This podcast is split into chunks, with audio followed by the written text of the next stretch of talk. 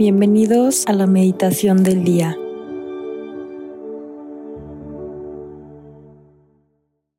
En el nombre del Padre, y del Hijo, y del Espíritu Santo. Amén.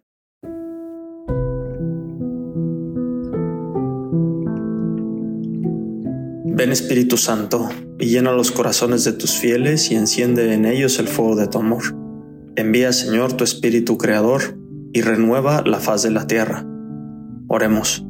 Oh Dios que has iluminado los corazones de tus hijos con la luz del Espíritu Santo, haznos dóciles a sus inspiraciones para gustar siempre del bien y gozar de su consuelo, por Cristo nuestro Señor.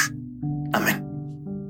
Ahora que nos hemos puesto en la presencia de Dios y hemos pedido luz al Espíritu Santo, pongámonos frente a la palabra de Dios para acoger lo que Él nos quiera decir hoy a través de su escritura, a través de su mensaje, y les animo a que abran su corazón, los oídos de su corazón, de su alma, y por la intercesión de María, acojamos y recibamos este mensaje que hoy nos quiere dar Jesús.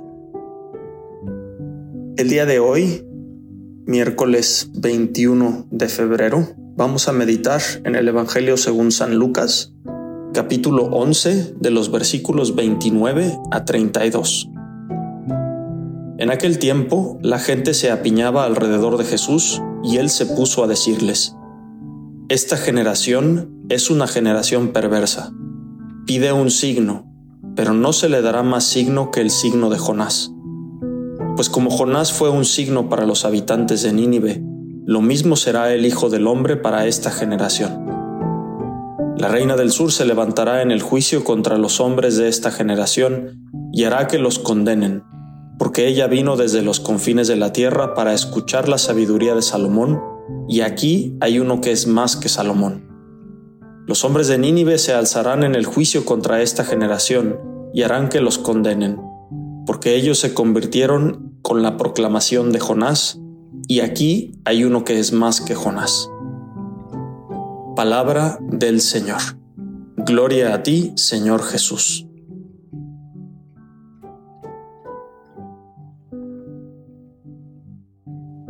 El día de hoy, el pasaje del Evangelio según San Lucas es una enseñanza de Jesús sobre la señal de Jonás y la necesidad de escuchar la palabra de Dios. En este fragmento del Evangelio según San Lucas, Jesús nos invita a reflexionar sobre la importancia de reconocer los signos de los tiempos, de tus tiempos, y estar dispuestos a escuchar la palabra de Dios. Jesús utiliza la figura del profeta Jonás como un ejemplo de cómo la señal divina se manifestó en el pasado y cómo debemos prestar atención a las señales que se nos presentan en el presente, en nuestro día, porque Jesús nos habla no solo a través de nuestra conciencia y a través de la oración, sino también nos habla a través de señales, es decir, de circunstancias, de acontecimientos, de otras personas que nos rodean en el hoy de nuestras vidas. Jesús comienza este pasaje recordando a la multitud la historia de Jonás. Jonás es un profeta que fue enviado a advertir a la ciudad de Nínive sobre su inminente destrucción debido a su maldad. Sin embargo, Jonás inicialmente huyó de esta tarea y fue engullido por un pez, es decir, un pez enorme se lo comió. Después de tres días en el vientre del pez, Jonás fue arrojado a tierra firme y finalmente obedeció la orden de Dios, fue a Nínive para advertir a su pueblo y la reacción de los ninivitas fue de arrepentimiento sincero, lo que llevó a Jesús, lo que llevó a Dios a perdonarles a estos ninivitas. Jesús usa este relato como una analogía, como un ejemplo para su propia presencia entre la gente de su tiempo. Él es la señal que Dios envía al mundo. Pero ¿qué pasa? Muchos no lo reconocen. Y a pesar de los milagros, las enseñanzas, las predicaciones que Jesús realiza, algunos continúan buscando más señales o simplemente ignoran su mensaje. En nuestra vida cotidiana también podemos encontrarnos en situaciones similares. A veces buscamos señales claras, evidentes, diáfanas de la voluntad de Dios, sin darnos cuenta de que su presencia ya está entre nosotros en las personas que encontramos, en los eventos que vivimos, en su palabra. Y Jesús nos plantea la pregunta, ¿estamos dispuestos a reconocer esas señales y a responder a su llamado el día de hoy en nuestra vida? Estamos en la época de Cuaresma y el llamado a la conversión y al arrepentimiento es una constante en la enseñanza de Jesús. Nos recuerda que la verdadera sabiduría está en escuchar, acoger y aceptar la palabra de Dios. Así como los ninivitas se arrepintieron después de escuchar la predicación de Jonás, también nosotros estamos llamados a cambiar nuestros corazones y nuestras acciones cuando encontramos la palabra de Dios en nuestras vidas. Dios quiera que este pasaje, que este momento de oración en el que nos encontramos con Dios a través de sus palabras, nos motive a estar más atentos a las señales de Dios en nuestro camino, a escuchar su palabra con atención y sobre todo a responder con sinceridad y prontitud al llamado a la conversión y a la vida en plenitud. Que aprendamos de la lección de Jonás y no esperemos a ser tragados por las circunstancias para reconocer la presencia y el llamado de Dios de nuestras vidas. Es decir, que no esperemos algo sumamente extraordinario, algo que supere nuestra realidad para entonces decir, aquí está presente Jesús.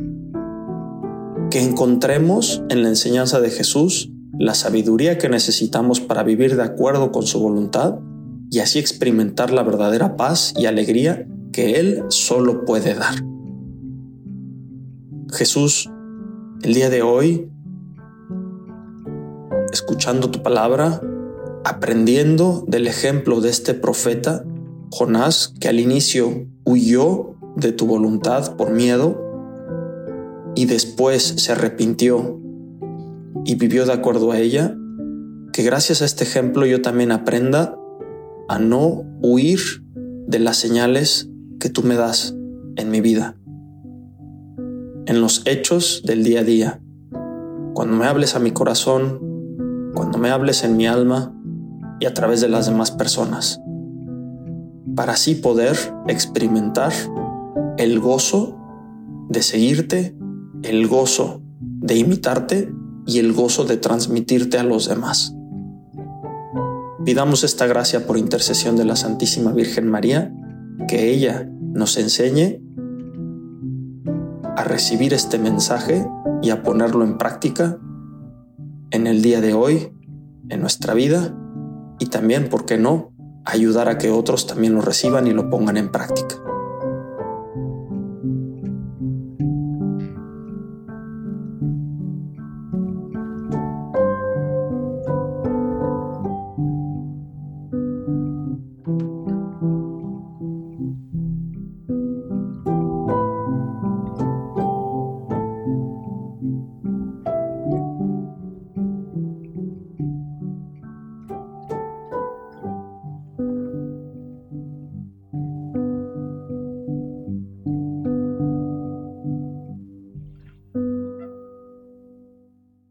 Te damos gracias, Señor, por todos tus beneficios, a ti que vives y reinas por los siglos de los siglos. Amén. Cristo, Rey nuestro, venga tu reino.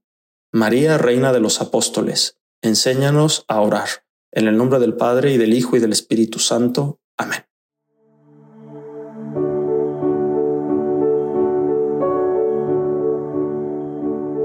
Deja que Jesús camine contigo en este día. Nos escuchamos mañana.